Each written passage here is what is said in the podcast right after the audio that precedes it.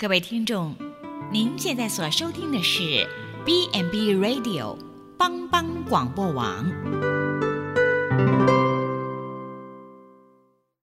即将为您播出的是由静珠主持的《请问医师》。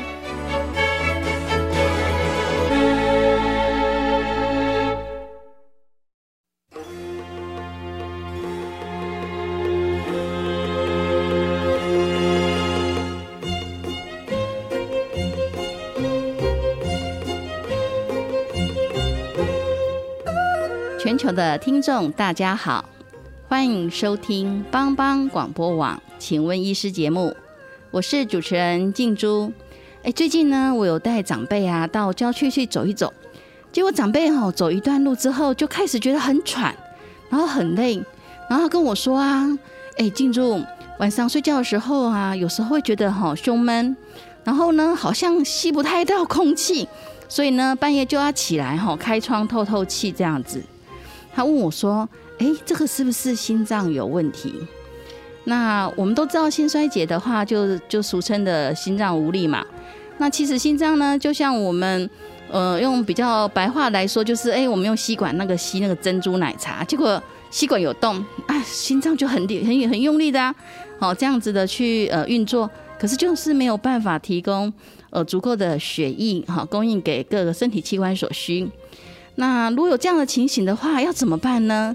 哇，那个长辈就很担心，他说：“哎，糟糕呢，我这个状况的话，哈，会不会很严重啊？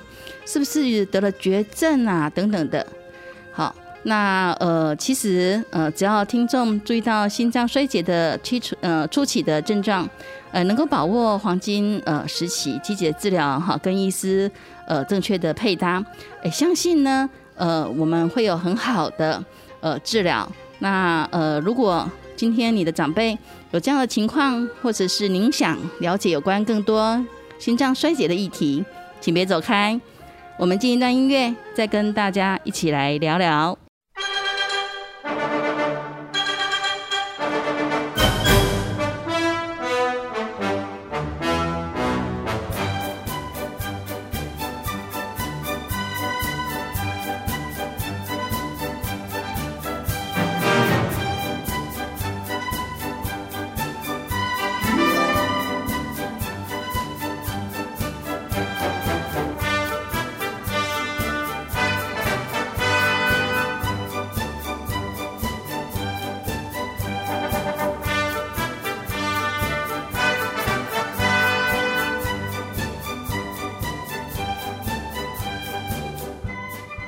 这里是帮帮广播网，请问医师节目。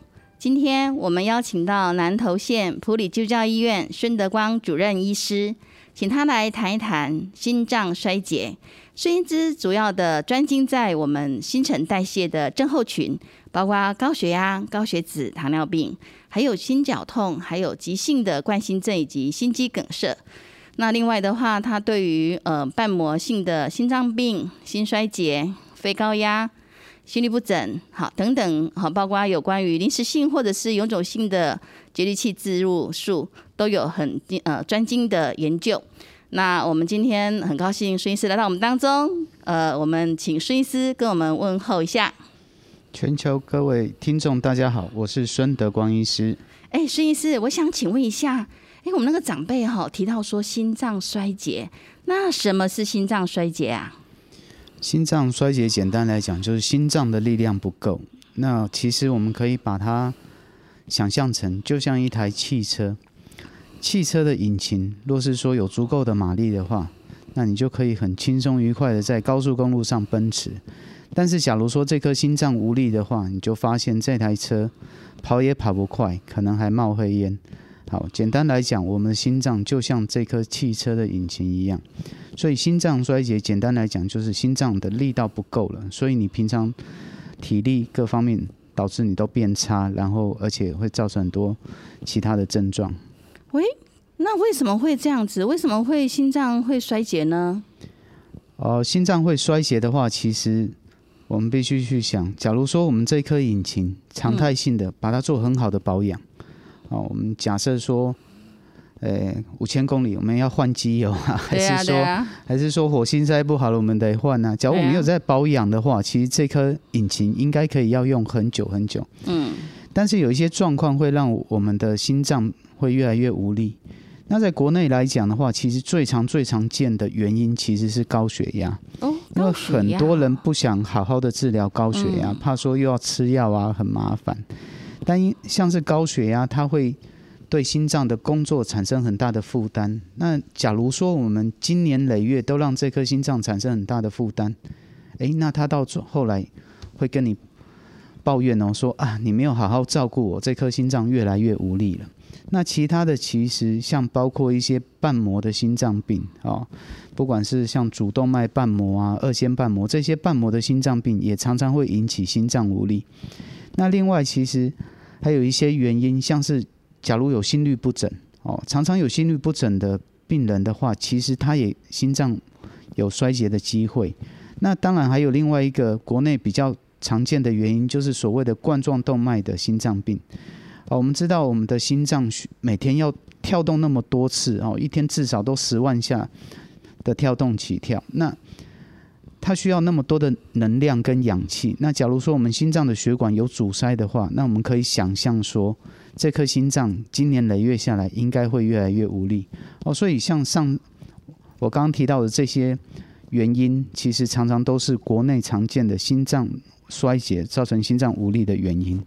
哇，刚刚呃，孙主任有提到说高血压，他有提到很多的一些原因呐、那呃，刚刚孙主任提到说，哎，把它比在比喻成我们的那个汽车的那个呃引擎，哎，我觉得这是一个很好记的方法。只是我搞不太懂，说为什么高血压啊？我只是血压比较高而已啊，我跟心脏到底有什么关系啊？好，这个其实有很多人也问到同样的问题。我们来想象一下，我们的心脏要把那么多的血液要输出到身体的全身，嗯那会经过这些血管。那假如说这些血管里面的压力过高的时候，我们试想看看，心脏是不是要花更大的力气去克服这些阻力，才能够把这些血液输送到身体各个不同的部位呢？其实这个东西有点像是，像我们普里是位于山区，那有些地方高，有些地方低，嗯，那所以呢，也许自来水公司就会设一些所谓的抽水站，或者说加压站。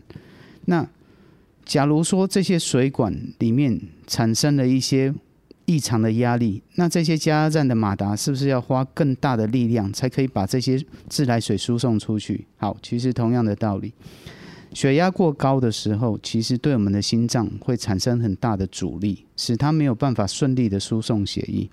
所以今年累月下来，这颗心脏他要做的工作就比一般人更多啦，所以负荷更大。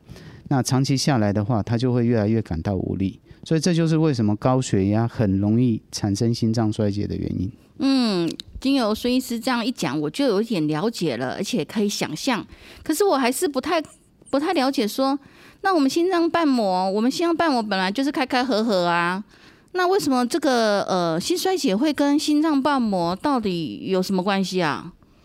其实我们可以运用的原理跟刚刚相当的相似。我们假设一个状况好了，我们知道我们心脏连接到主动脉，那连接到主动脉的这个中间呢，其实有一个阀门，这个阀门就是主动脉瓣膜。那我们试想看看，不管是这个瓣膜退化了，它没有办法关得紧，又或者说它已经硬化了，变得硬邦邦的，打也打不开。那这样子，我们在输送这些血液到主动脉的时候，是不是会变得很没有效率？对，譬如说，它若是打不开的话，那我的心脏是不是要花更大的力道把这些血液推送出去呢？那又譬如说，假如它是合不起来，那是不是我每一个每一个心跳把血液输送出去之后，都有一部分会回流，然后导致在这个附近打乱流呢？所以这会导致我们心脏的循环会很没有效率。那没有效率的情况之下，心脏只好更用力的工作啊。嗯，但是想象看看，他怎么有办法经年累月那么努力的工作呢？他也会累啊。对啊，所以导致说瓣膜这些瓣膜的心脏病，其实常常就导致这些患者会有心脏衰竭的迹象。那如果说像刚刚呃孙主任你提到说主动脉瓣膜嘛，那像我们一些呃常比较了解的，像什么二尖瓣、三尖瓣，那有关系吗？每一个瓣膜其实都会影响到我们的血液循环。哦，就像是我们要进普基的大楼，我们会经过一些自动门。那假如说其中有一个自动门失灵了，不管是打不开还是关不好。是不是代表说我要进这个大楼，我要出入的话，都会产生一些影响，好让我的动线不太顺畅。其实是同样的道理，所以我们心脏的任何一个瓣膜出问题，都有机会去影响到心脏，产生心脏无力。嗯，经由孙医师这样子解释，哎，我对这个心脏衰竭呃的影响呃就有些的了解。那我想问说哈，那如果有心脏衰竭的话，会有什么样的症状啊？呃，绝大部分的人都会感觉体力大不如前。然后呢，我们若是说出去走一走、动一动啊，诶，以前可能走个半个小时没问题，怎么感觉体力越来越糟？走个二十分钟就喘，甚至走个十分钟就喘呼呼的。然后呢，有很多患者呢会在晚上睡觉的时候，刚躺下去可能还好，过了一段时间，哇，呼吸越来越不舒服，哦，甚至需要坐起来。那或者有一些长辈会觉得说啊，我既然呼吸不舒服的话，那我干脆干脆枕头垫高一点，让呼吸是，哎，没错，让呼吸感觉好可以比较顺畅一点。然后有很多的人呢会说，哎，奇怪，最近穿鞋子越来越紧，因为双腿开始有一些水肿的迹象。哦，那甚至晚上会容易说有咳嗽的情形，那就会误以为说，哎，是不是我对什么东西过敏啊、感冒啊之类的。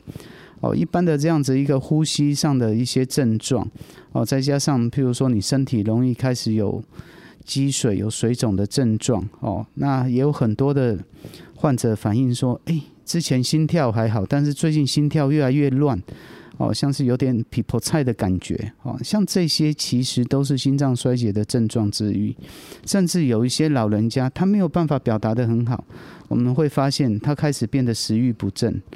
那这些也都是心脏衰竭可能产生的症状。哎，对耶，因为我那个长辈就跟我讲说啊，哎，有时候呢还以为是空屋哎，因为他就觉得好像好像有点很想咳这样子，但也不是说有痰的那一种咳哦，就是有点小干咳。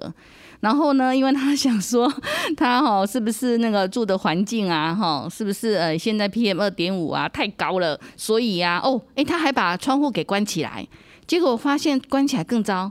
他会更觉得好像越不来越不舒服，所以呢，就像呃孙主任刚才提的，哎，他就开始踩半坐卧，就把那个棉被啊哈 垫一垫，然后就这样坐着坐一整个晚上。哎，我说，哇，你这样子会不会太累啊？他说也没办法，就是最近啊，就是很容易就是稍微啊，因为要出去运动嘛哈，因为嗯儿子啊也一直提醒说要出去活动活动啊，不能老是啊关在家里呀。那所以呢，哎，穿那个鞋子，哎，真的好像。一一一把头抬下去哈，然后要去穿那个鞋子，就不太好穿呐。所以呢，他就会觉得说，哎，那这样子的话，哎，跟那个人家在讲哈，他说邻居有讲啊，他说，哎，那跟心脏肥大哈，就是哎，黑心中啊，他大了吧哈，跟这个这个呃这疾病到底有没有相关啊？就很多的患者会在门诊问到心脏肥大这个问题，因为有的时候像 X 光报告啊，或者甚至心电图的报告会这样子写。OK，心脏肥大的话，有些人会说啊，孙医师是不是我太胖了，应该减肥？事实上，心脏肥大跟你的这个呃是不是过度肥胖，其实没有直接的关系。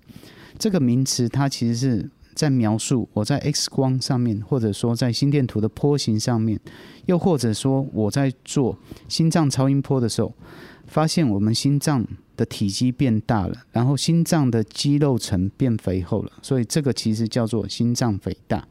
那心脏肥大其实它是代表着这颗心脏一定会被某一些的原因影响，所以它不得不变大，它不得不变得肥厚。那至于是哪一些原因呢？其实我们刚刚提到的这几项，都可以造成心脏肥大。那心脏肥大这件事情，其实是今年累月累积下来的。哦，罗马不是一天造成的。所以当医生帮你做检查，看到心脏肥大的时候，这代表说你之前我们提到这些慢性的疾病的问题，可能已经有相当一段时间了，而且没有获得妥善的治疗或照顾，才会产生所谓的心脏肥大。那所以等于说，像我们那个长辈，他就说到，他心脏肥大，那心脏肥大跟心脏衰竭是一样的东西吗？还是它是另外一样东西啊？心脏肥大跟心脏衰竭，它其实是有关联性的。心脏在一开始，我们刚提到的这些问题，心脏想要去试着克服它们，那它只能用几个方式去想办法克服。一个就是增加它的工作量，另外一个就是增加它每一跳心脏收缩的力道。那这两件事情都会导致最后心脏会变得越来越大。那心脏越来越大之后，有一段时间它是可以有机会维持一定的工作的效率。但是长期下来的话，当他没有办法再去面对这样的一个负担的时候，心脏其实就会开始越来越衰弱。所以，心脏肥大常常的代表说，这个病人未来有可能会进展到心脏衰竭。哦，所以难怪，因为呃，长辈就问我说：“哈，哎，是不是因为我啊最近呢就是吃太油腻了啦，然后呢就变胖很多啊，然后年龄也越来越大啦，所以呢，呃，我是不是就哎来减肥一下子之后，我心脏肥大就会变好啦？会这样吗？所以是基本上事情也没有到那么单纯。当然，我我们最希望大家都身材曼妙嘛，哈，但是。他就说：“我来减肥。”哎，很多的心很多的心脏衰竭的病人，他会遇到的状况是，因为心脏我们知道它是一个 pump 一样，好像一颗马达一样。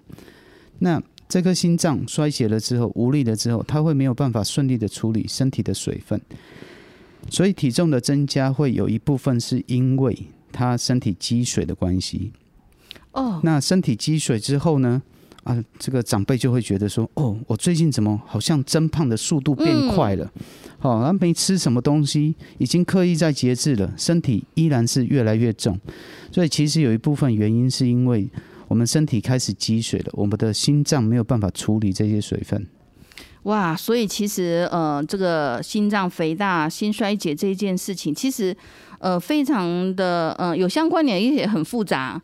那我们先休息一下，进一段音乐，那再跟呃医师一起来聊聊。哎，为什么心脏这个肥大，这个跟心包油，跟呃家长讲的说，哎，是不是吃太油腻，到底有没有关系？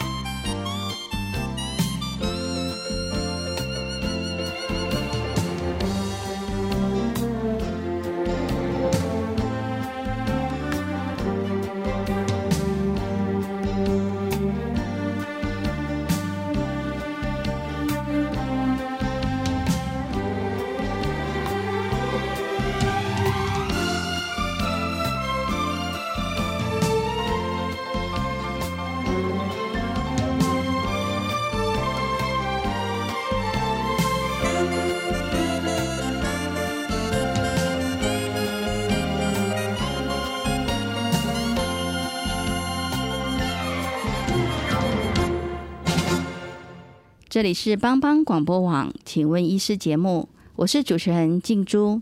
刚刚我们跟孙医师聊到有关于呃心脏衰竭的一些症状，然后呢，孙医师也跟我们提到说，其实呢，心脏衰竭跟高血压、跟一些瓣膜、还有心律不整、还有冠呃冠状的那个呃动脉的呃冠状冠状呃动脉阻塞的部分，好有相关性。那接下来我还是很好奇，想要询问一下孙医师说。那心脏这样子，像我们的呃马达嘛，汽车马达，哎，我觉得孙医师是一个蛮会比喻的医师。我觉得他这样子一讲，哎，我的思绪就跟着他的那个想法一直在走，哎，所以呢，我就想说，哦，心脏，然后马达，然后他这样动动动，那他肥大除了是过度工作，还有没有其他的原因造成他心脏肥大？心脏肥大其实还有其他的一些比较罕见的原因。啊，譬如说所谓的心肌病变，啊，或者说所谓的这些呃类淀粉质的沉积，那这些当然是比较罕见的。所以说，对大部分的民众来讲，去认识心脏肥大，其实比较重要的是我们刚刚提到的这些观念，相对是比较重要的。当然，若是说我们检查出来一些比较其他罕见原因的话，那这就是医师要去头痛的问题。那这样子的话，我们要怎么样去检查说哈，我们心脏到底有没有肥大？还有我我后后续会变成心脏衰竭，呃的可能的机会，我要怎么去做一些检查来知道说我未来会怎样？好，基本上呢，其实现在国民健康局对我们的民众其实都很好。哦，我们知道是应该是四十岁以上，每三年可以免费做一次体检。嗯，好，那六十五岁以上的话，其实我们长辈们每年都可以做对，没错。其实经由这些体检，因为它会包括一些抽血的检验、一些 X 光的检验跟心电图的检验。其实这些初步的检验就有机会让我们了解这个病人是不是有心脏肥大，然后他是不是有一些我们刚刚提到的需要去注意的这些原因。哈，诸如像是这些慢性病，不管是高血压、糖尿病、胆固醇。哦，其实这是一个蛮不错的方式，而且民众不需要另外付费。当然，若是有一些民众想要另外再加做一些检查的话，那心脏科医师的领域来讲，那最呃我们最能够直接看到心脏的其中一个方式，就是做所谓的心脏超音波。心脏超音波在我们心脏科的评估上，其实占了一个很重要的角色。啊，但是要做心脏超音波之前呢，其实心脏科医师会先做一些我们刚刚提过的基础的一些评估，因为你直接光看心脏超音波却不做其他的评估，其实对这颗心脏应该也是一知半解。那会做什么样子的评估啊？哦，譬如说。我们刚刚提到有很多慢性病，对不对？对。这个人的血压到底过去控制的好不好？知不知道自己有没有高血压？有啊。因为很多人其实自己有高血压不知道。嗯。好，第二点就是我们刚提到说一些冠状动脉堵塞的问题，其实也会影响到我们的心脏。那我们就会需要去看说，哎，这个病人他有没有抽烟的习惯？他是不是有糖尿病？或者说自己知道有糖尿病没有去控制，或者说长期控制不好？又或者说，其实，在门诊还蛮常见的，就是胆固醇的问题。我们常常遇到一些人，今年累月，其实他也都有做体检，但是胆固醇持续高，他也不去在意它。那到最后，这些胆固醇堵塞了血管，导致心脏无力，这种原因其实我们也蛮常见的。所以，为什么我刚刚提到说，一个基本的健检，其实是可以提供很多的咨询，让我知道说，这位这位患者在过去的。在过去这段时间，他到底对于自己身体的状况，是不是有做一个好的管理？嗯，确实，我们呃整个国建局对我们民众的健康真的是也是很把关啦。所以呢，没有错，刚开始的时候，在六十五岁以前、四岁以后的话，大概就是每三年一次，没错。那我这个长辈的话，其实对，刚刚 孙医师提到说高血压、糖尿病，哎，他都有。倒是呃，因为他说啊，那个本来就是高血压、糖尿病啊，那我怎么知道会想要去想要去找那个心脏科医师啊？他会觉得说，那所以是你会建议说什么样情况？譬如说我我都固定有去做体检嘛，好，特别是我六十五岁以上了，那我都有去做体检。那如果说我有高血压，然后我控制，但是也没有控制的非常的 OK 啦，但是有在吃药，那我可能有糖尿病。那如果说我又加上我有那个呃。胆固醇的部，因为我知道那个六十五岁以上，他们成人健检也会呃，就是测那个胆固醇跟三酸甘油脂嘛。那如果那个我有高，我就一定要去看心脏科医师吗？其实也不见得说一定要看心脏科医师，因为我们刚提到这些慢性病，有许多的医师，好，譬如说家庭医学科、一般内科的医师、新陈代谢科的医师，其实都可以为各位民众去解决这些慢性病的问题。大部分时候会找到心脏科的时候，几乎都是因为有一些症状开始出现，好，譬如说我们一开始讲的这些呼吸的不顺畅的问题、心悸的问题、水肿的问题。那开始有这些现象出现的时候，常常会其他科别的医师开始转接到心脏科。那大部分时候，我们心脏科会看到的病人，其实是属于这个族群。哦，所以等于说，如果说，哎，我有。呃，像刚刚孙主任提到的这些问题，譬如说，哎，我可能走路有一些喘，晚上睡觉胸闷，然后呢，哎，我要弯下来去，呃，就是系鞋带等等的，发现好像脚很容易水肿，那所以这时候我是不是就需要把我的一些呃健康检查、成人健康检查的一些资料也带去给呃医师看，然后问问看医师说，哎，这个跟我心脏有没有关系？这样有帮助吗？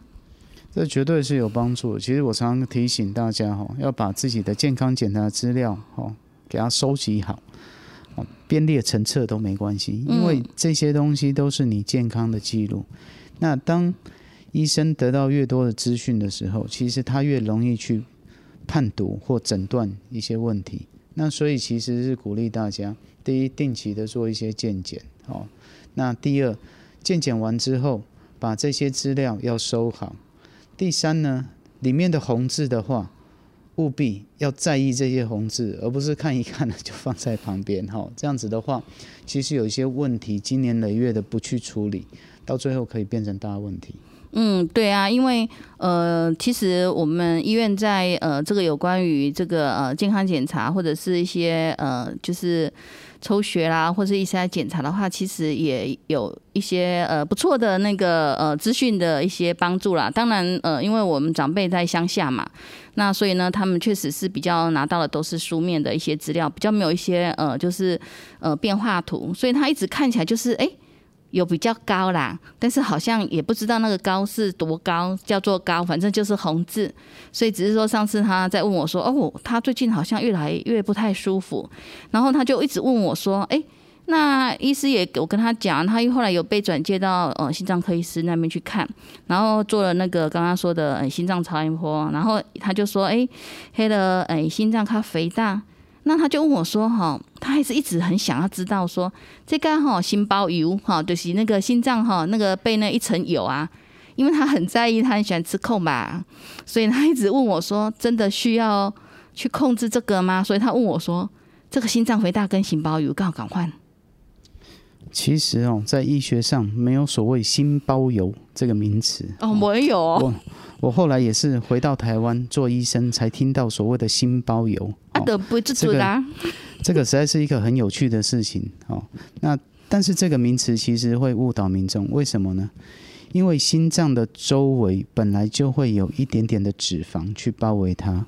哦，我们的身体其实是很奇妙的。我们身体的每一个器官的器官的周围，其实都有一点脂肪去包围它。那但是我们医学上并没有讲到所谓的心包油哦，这个这个名词这样的一个定义。那所以常常会需要跟病人解释说，你现在这个叫做心脏肥大哦，吼，或者说要跟他讲说，你这个问题叫做心衰竭，而不是所谓的心包油。那至于肥胖这件事情，会不会让我们所有的器官周围的油都变多呢？其实是会的，哦，但是这些油也不是光在心脏的周围，它可能肝脏也会有所谓的脂肪肝呐，哦，或者说我们的肠道附近也会有所谓的脂肪累积啊，所以你就会看到很多人有啤酒肚，哦，以此类推。嗯，对呀，因为那个其实长辈他其实哈，因为可能我在猜啦，他可能是因为护理师跟他讲说哈，哎，阿妈你有高血压又有糖尿病，然后呢，我看你刚刚哈那个买的那个饭盒啊哈，哇，那空吧很蛮大块的，然后你又胖胖的，所以他可能一直在跟他解诶喂教说哈，他那要那个低钠啦哈，然后不要吃那么油腻啊等等的，然后呢，哇，这长辈就一直跟我讲说哈。哎，那个护理师一直跟他讲说，吼，你这样子的话，吼，诶，会那个造成心脏负荷啦，所以他就一直把他认定，诶，认定说，吼，他的心脏肥大就是心包油，所以呢，他就一直想要从我的口中知道说他到底可不可以继续吃控吧。然后我就跟他说：“你可能还是要控制一下。你看你现在心脏已经喘成这样了，然后呢，你的高血压也没控制好，糖尿病也没控制好，那你再继续下去，那还得了？”然后他就问我说：“那我要如何来避免这个心脏衰竭呢？”所以是我想要问你说，那如果长辈这样问的时候，我要怎么回答他？对，我想这是很多长辈都想要了解的问题哈。心脏衰竭怎么样去避免它？所以真的是预防胜于治疗。那预防我们要怎么去预防呢？其实就是将我刚提到的这些慢性病控制到近乎完美。为什么要到近乎完美呢？因为我们必须要减低我们心脏任何多增加的负荷。所以基本上，假如说有高血压的话，好好控制高血压；若是有糖尿病、胆固醇，我们就好好配合医师调理的用药。好，那假设说我这些用药都有在用了，那自己还有什么要注意的呢？当然，生活上要做一些改变啊。我们门诊常常花很多的时间教病人该怎么样控制体重哦，因为这个。感觉好像肥胖已经快要变成全民运动了哈。嗯。那还有就是说，这个体重过重，其实它也背后去反映出了一个人生活上的形态是怎么样。诶，他是不是吃东西习惯吃到撑、吃到饱，而不是七分饱？那是不是他吃东西的时候，其实有特别喜欢一些重口味的哦，像是重油重咸？哦，那至于阿妈可不可以吃空吧呢？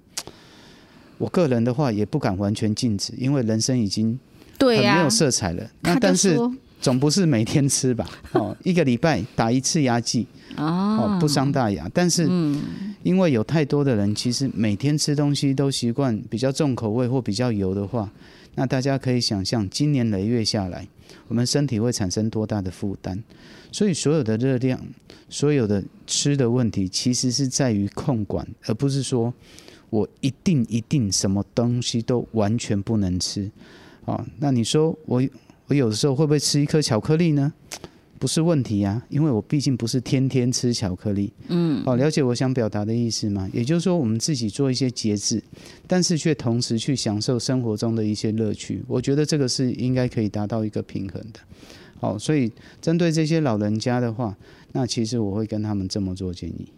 那孙医师，你刚才有提到说控制体重，那要怎么控制体重？因为其实哈，我有时候长辈回去，每次回去的时候，我看他哈越来越胖，然后呢一直在那边喊他很喘。可是呢，中午午餐的时候啊，哦，他准备很多嘞，他就说哈，人生几何啊？那吃饱啊哈，才有力气呃继续往下走嘛。那特别是只是呃孙子回来的时候，他更高兴啊，哦，都买双份的。那我就说，哎，你你要不要，呃，吃刚刚好就好了，不要吃那么多。他说说啊，没关系啦，我这我我就是这样子胖胖的而已啊。所以刚刚孙主任有提到说控制体重这件事情，那你有什么好的方法来介绍我们听众说怎么控制体重？体重这件事情，嗯，其实需要很大的沟通啊，因为有些人会反映说我喝水就胖。对呀，他也是这么说。心脏衰竭的病人来讲的话，因为他有水肿的问题，所以其实我们第一时间会先把他的水肿的问题处理掉。哦，水肿的问题处理掉之后，你才有办法得知他现在实际体重是多少。那我们每个年龄，我们的身高大概都可以换算换算出一个相对理想的体重的范围。那其实我们有这样的方式可以去做出评估。那知道他的。相对理想的体重范围之后，我就可以知道说他到底体重多出了多少。那知道他体重体重过重的话，那我们就要进行什么呢？去进行所谓热量的管控。体重的控制其实不外乎就是热量的加或减。那所以等于说，呃，刚刚有提到说，呃，那个要控制体重，那呃。要控制体重的话，我们到底要怎么来控制呢？我们先休息一下，进一段音乐，再跟大家一起来聊聊。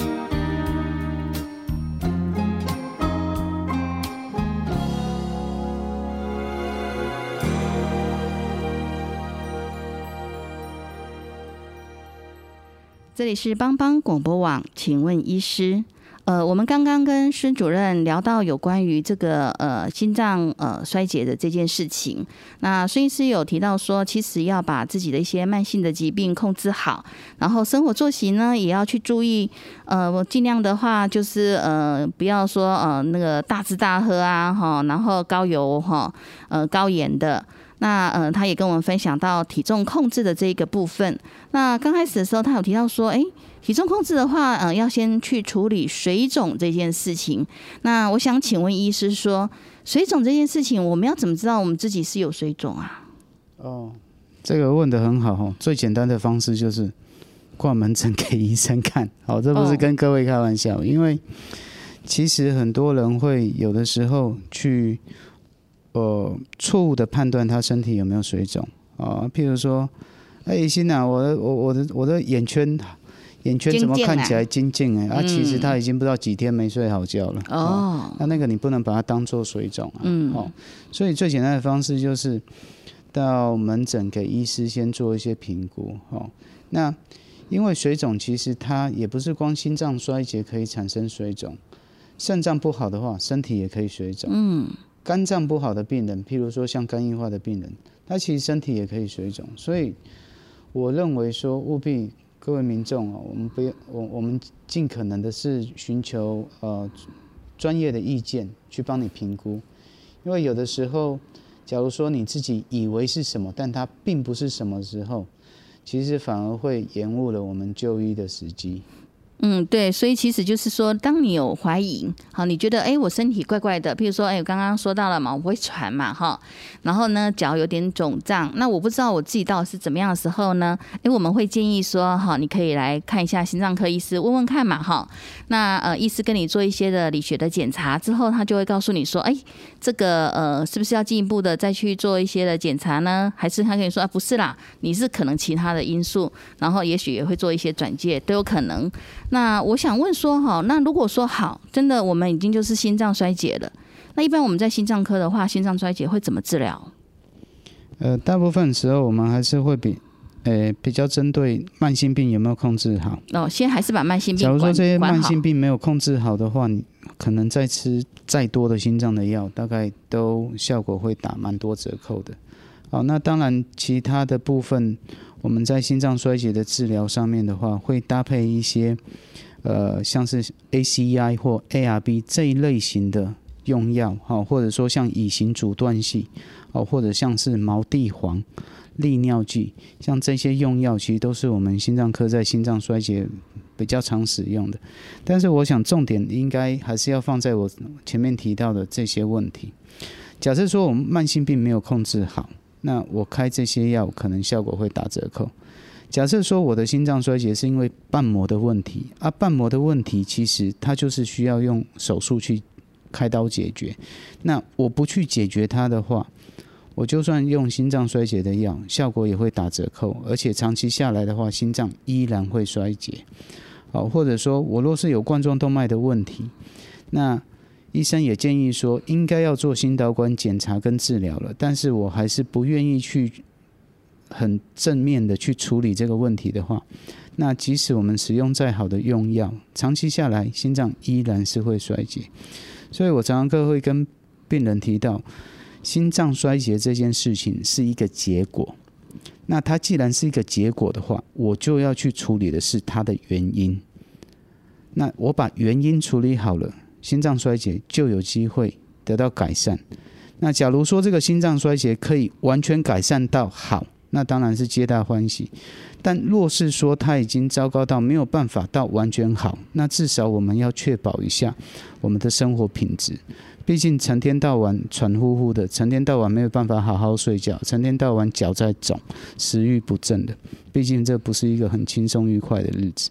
那所以我一直跟病人强调说。第一，我们要去把它的原因改善掉。那原因改善掉之后，我们的心脏就有机会得到一些喘息，它才有恢复的机会。嗯，对啊，因为呃，看起来的话，我这个长辈大概跟呃孙主任讲的蛮接近的，因为呢，他很多的慢性病，他就可能没有很在意，所以呢，一直都维持在那个呃，就是有一点，有点没那么，比如说他的呃那个血糖。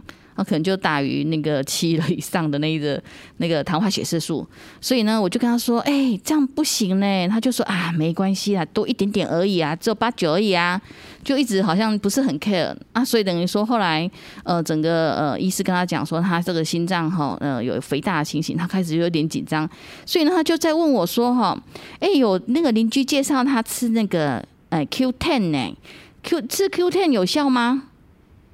好吃 Q ten 哦，Q ten 目前在国内的话，卫福部依然是把它归类在所谓的健康食品。那为什么卫福部是把它归类在健康食品，而不是药物呢？原因很简单，因为它没有办法达达到所谓的疗效。疗效的意思就是说，它是治疗一个疾病。那 Q ten 它其实在你不管吃再多，在肠胃道很容易被我们的肠胃消化的时候所分解，所以实际上能够吸收到我们体内的量其实不是那么多。那吸收到体内之后，它其实是需要吸收到细胞里面，才有办法对这个细胞产生一些改变。那这个量又更少，所以其实，在门诊有的时候会被问到说：“哎，我我可不可以吃 Q ten？” 我说我。我会回答说，其实我并不反对，但是你也不要抱他太大的期望，因为它毕竟不是治疗心脏衰竭用的一个成分。对啊，因为我我我们家那个长辈也是说，哎，Q ten 其实不便宜，但是因为哈有人跟他介绍，然后他就想要吃吃看，然后呢，我就跟他说，你最好跟医师讨论一下吧，然后他就说，哎。那又有人跟他讲说，不然来做中药调理呀，哈，调身体一下嘛，哈，看看这样子，呃，对心脏衰竭哈会不会有帮助？那我想请问说，如果民众他想要做这个中药的调理，来改善这个心脏衰竭，这个个方法可以吗？呃，我我个人立场，其实我并不排排斥中医，中医其实在很多的调理体质上面有它相当独到的地方，但是很不幸的中药。或者中医在心脏衰竭这一块，其实他们的效效果其实是并不显著的。那另外在吃中药的时候，因为我个人不是中医，所以我很难对于中药提一些建议。但是过去我们在呃看药剂学的时候，其实会发现说有不少的药物互相会成分上有所互相干扰，哦，或者说。或者说造成疗效上或者打折扣或者带太强，所以呃，我个人能够做的一个小小建议就是说，假设说真的是有心脏衰竭患者的话，我个人没有办法去建议说用中药或中医的调理方式。那因为到目前在不管是在统计上、学术上，心脏衰竭这个问题依然是要一个正规的心脏科来处理，会相对比较容易获得改善的机会。嗯，对，所以我也是跟长辈提到说，哈，其实你如果要使用中医的话，哈，你还是要呃先呃跟呃我们心脏科的医师讨论一下，特别是因为他有开一些西药给你吃，然后你吃了西药之后，你又吃了中药，那到底那个中药跟西药混在一起的时候啊，哈，会不会产些产生一些拮抗啊，或夹层或抵消啊什么的，我们都不知道，所以这样子呃对你的那个整个呃疗效可能会有影响，哎。那所以最后呢，呃，长辈就问我说：“好啦，那这样子我们心脏衰竭的呃，就是这个病人的话，那平日我要注意什么才可以让我的日子过得好一点？”那我们请教一下孙医师。其实我们刚提到了很多所谓新生活形态的改变哈。那首先呢，其实要沟通的事情是。这位长辈是不是能够跟医生配合治疗？因为这个其实是蛮重要的。因为在普里地区，其实常常遇到不少老人家，他自己会增药减药。嗯，这个其实对医生会造成很大的困扰，因为我们会变得无法评估实际你在规则服药上，在疗效上所产生的反应。哦，所以其实，在门诊花很多时间去讨去沟通讨论。这个所谓的医嘱顺从性，也就是说配合医生的用药的这个部分。哦，那另外，自己平常生活起居的话，心脏衰竭病人并不是说不能做运动，而是必须要看做什么样形态的运动。哦，那这个部分的话，其实医生会依照病人个体的状况去给他做建议。哈，我们举例来讲，我个人的话会跟病人讲说：，诶，现在我们可以开始每天散步二十分钟。嗯，好，或者说可以跟开始病人开始建议说：，诶，我们过去三个月、半年。每天散步二十分钟，效果还不错。那是不是我们接下来每天散步半个小时？也就是说，医生会依照病人个体的状况的改善，做出一些运动上的建议。那吃东西的话，其实原则很简单：少油少盐，避免重口味。偶尔偶尔打一次牙祭，我认为不伤大雅。好，但是平常的生活的话，我们少油少盐的原则务必要严格执行。哦，然后假如说糖尿病，好，或者说，呃，一些营养师说提供给我们的建议，务必尽可能的去遵守。当然，也许我们没有办法做到百分之百，好，但是至少我们尽可能的去遵照他们的意见，好，去改变我们的饮食习惯。因为毕竟台湾人最常问的是，假如身体有什么问题的话，一心啊，我被假啥？嗯，其实我常常会建议的是，这个问题是问错的。大部分生病的时候要问的是医生，我不要吃什么，而不是要吃什么。所以大家可以去理解这个观念上的不同嘛，哈。所以其实这个我觉得是大家可以考虑的一个一个一个想法。那还有就是说，很多老人家他有呃多重的这个慢性病，他可能也不是光这些。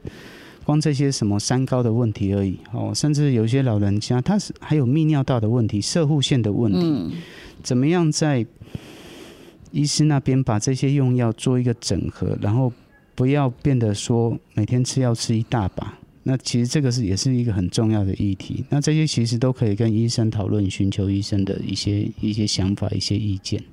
嗯，对，今天其实呃，孙医师给我们非常好的想法跟观念。第一个就是说，哎，我们来看医生，不单纯只是说，哎，我们要吃什么药。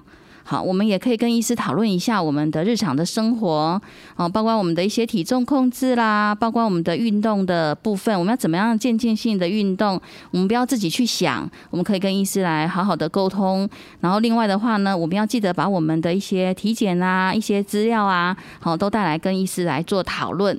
那其实我今天呃在访谈孙主任的过程当中，我也觉得，哎，孙主任其实是一个蛮特别的医师，哎，他会去注意到很多的一些细节，然后也了解。到民众他个人的个别性，那呃，我最惊讶的是，他竟然跟我呃跟我们说，呃，他可以偶尔吃牙剂。像我的话，我就跟他说不可以，结果他就说啊，我这样好难做到。但是如果长辈听到说偶尔少少的打一次牙剂，然后这时候可能民众会更喜欢呃跟医师往下讨论，因为他会觉得说，哎，你不是把那个呃就门槛拉得很高，然后呢就。好像跟你谈，你就是这个也不行，那个也不行，嗯，这个提供了我不少的呃那个思考，然后也让我知道说，哎，那以后我在跟长辈讲话的时候，肯定要更注意到他们的心态。呃，跟他们的习惯，那所以呢，呃，如果你有这样子的一个状况的时候，我们也会建议你，好，要跟医师保持联系，然后把自己的状况好好的跟医师的呃来沟通了解。那这样子的话，可以让我们呃与这个样子的心脏衰竭的这样子的一个疾病更和平相处。那今天呢，我们非常感谢孙医师来到我们的节目，我们谢谢孙医师，谢谢大家。如果您对我们的节目有兴趣，欢迎锁定由帮帮广播网直播的《请问医师》。